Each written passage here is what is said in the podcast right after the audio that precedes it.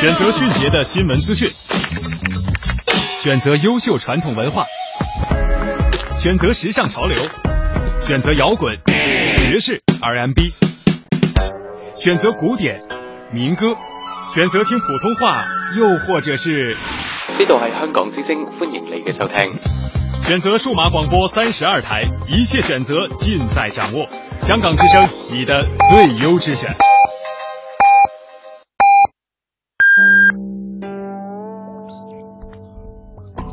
听新闻，品文化。这里是中央人民广播电台香港之声。呢度系中央人民广播电台香港之声。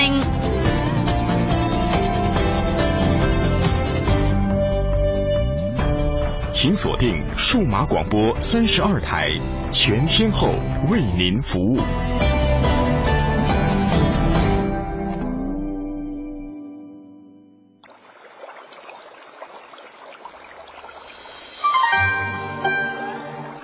一支毛笔，千古文人写情思；一池汉墨，数代画家绘丹青。在这里，感受笔墨中国。一砖一瓦，凝聚悠悠岁月情；一草一木，讲述风云变幻事。在这里，感受山水中国。一支昆曲，以力之声起江南；一首秦腔，三秦大地齐和鸣。在这里，感受音律中国。您现在正在收听的是中央人民广播电台香港之声《中华风雅颂》。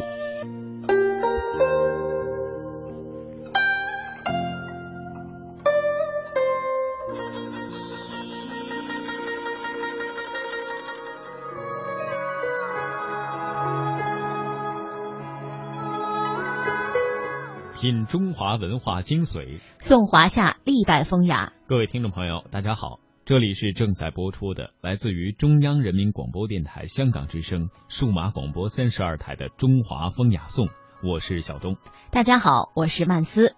在今天的节目当中，我们首先走进华夏传说，给您讲述雷泽之神的故事。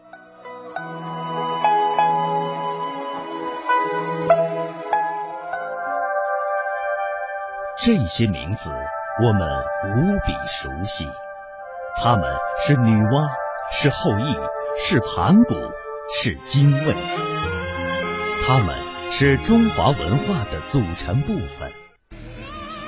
这些故事我们永不陌生，代代讲述。他们连接了上古与现代，让数千年的文化源远流长。中华风雅颂，华夏传说。雷泽之神。说起雷神，人们自然会联想起天上那振聋发聩的轰轰雷声。然而，令人遗憾的是，这位威风凛凛、挟雷霆万钧之势的大神，却没有留下具体的名字。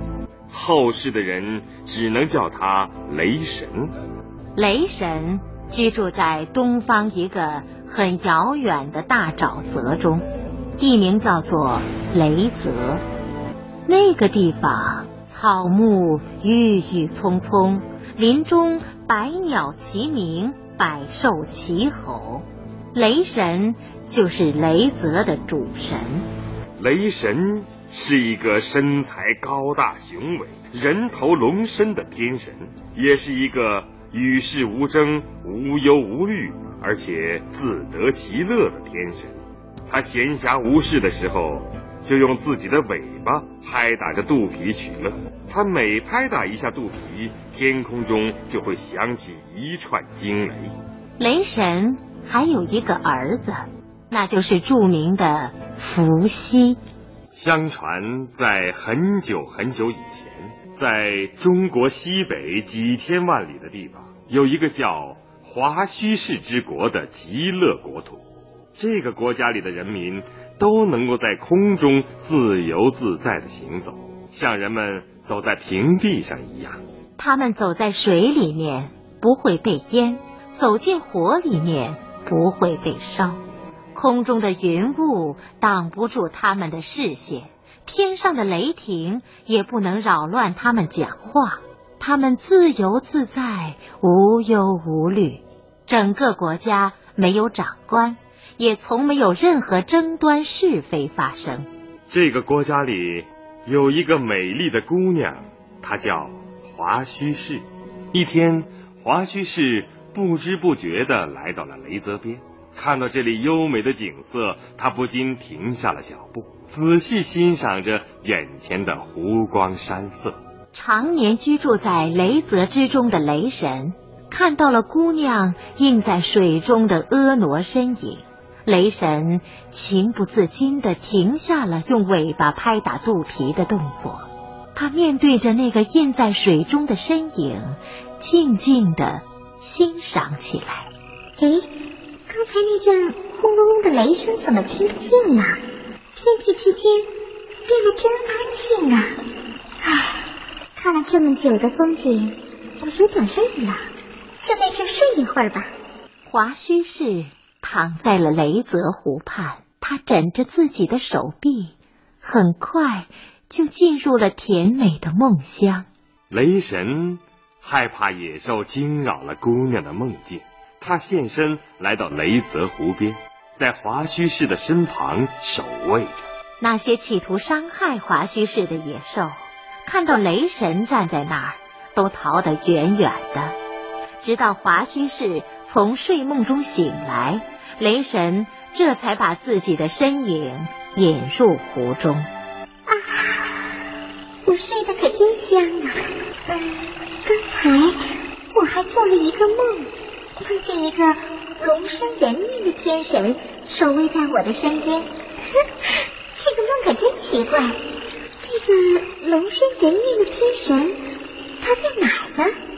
隐在湖中的雷神听到华胥氏的话，心中感到很温暖。他想现身来见华胥氏，可是又怕吓坏了这个小姑娘。这时候，华胥氏在雷泽湖边看到了一个又长又宽的脚印，他并不知道这就是雷神的脚印。他感到很好玩，就把自己的小脚踩在那个大脚印里。好大的脚印啊！不知道它是谁的脚印？让我来试试它到底有多大。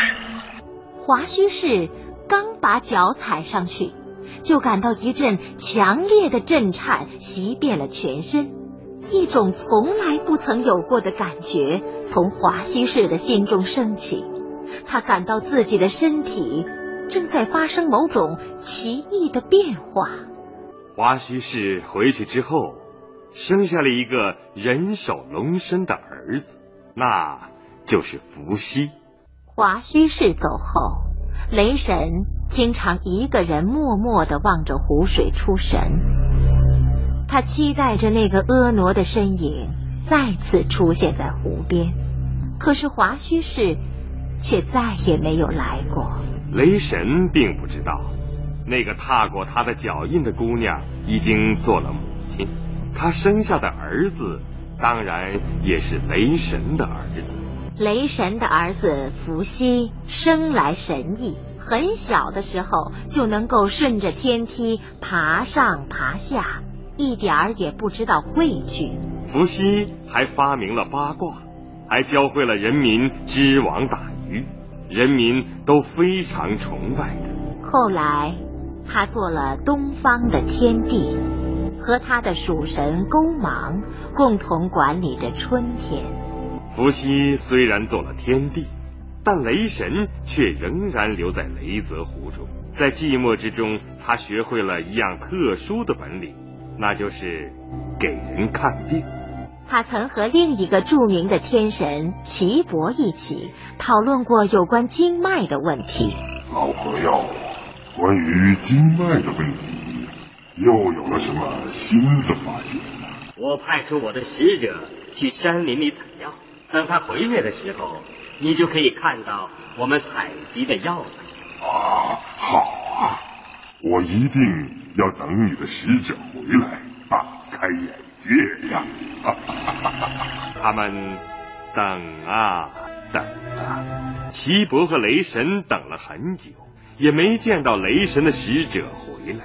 原来，雷神派出的使者到山上去采集药材，回来的时候却在山林里迷失了方向，无论怎样走也走不出那片山林。那位使者情急之下，他变成了一只啄木鸟，飞到了树梢上，这才辨明了方向。方向虽然找到了，但是这位使者。却怎么也变不成原来的模样了。后来，他只好留在山林里，用他那尖而长的嘴啄食树木里的害虫，做了树木的医生。当雷神听到他派出的使者变成了啄木鸟的消息时，非常伤心。他用尾巴拍打肚皮，发出一阵雷鸣般的响声。树林中的啄木鸟听到雷神的声音，知道是主人在叫它，于是就用长嘴敲打着树干，也发出一阵咚咚的回响。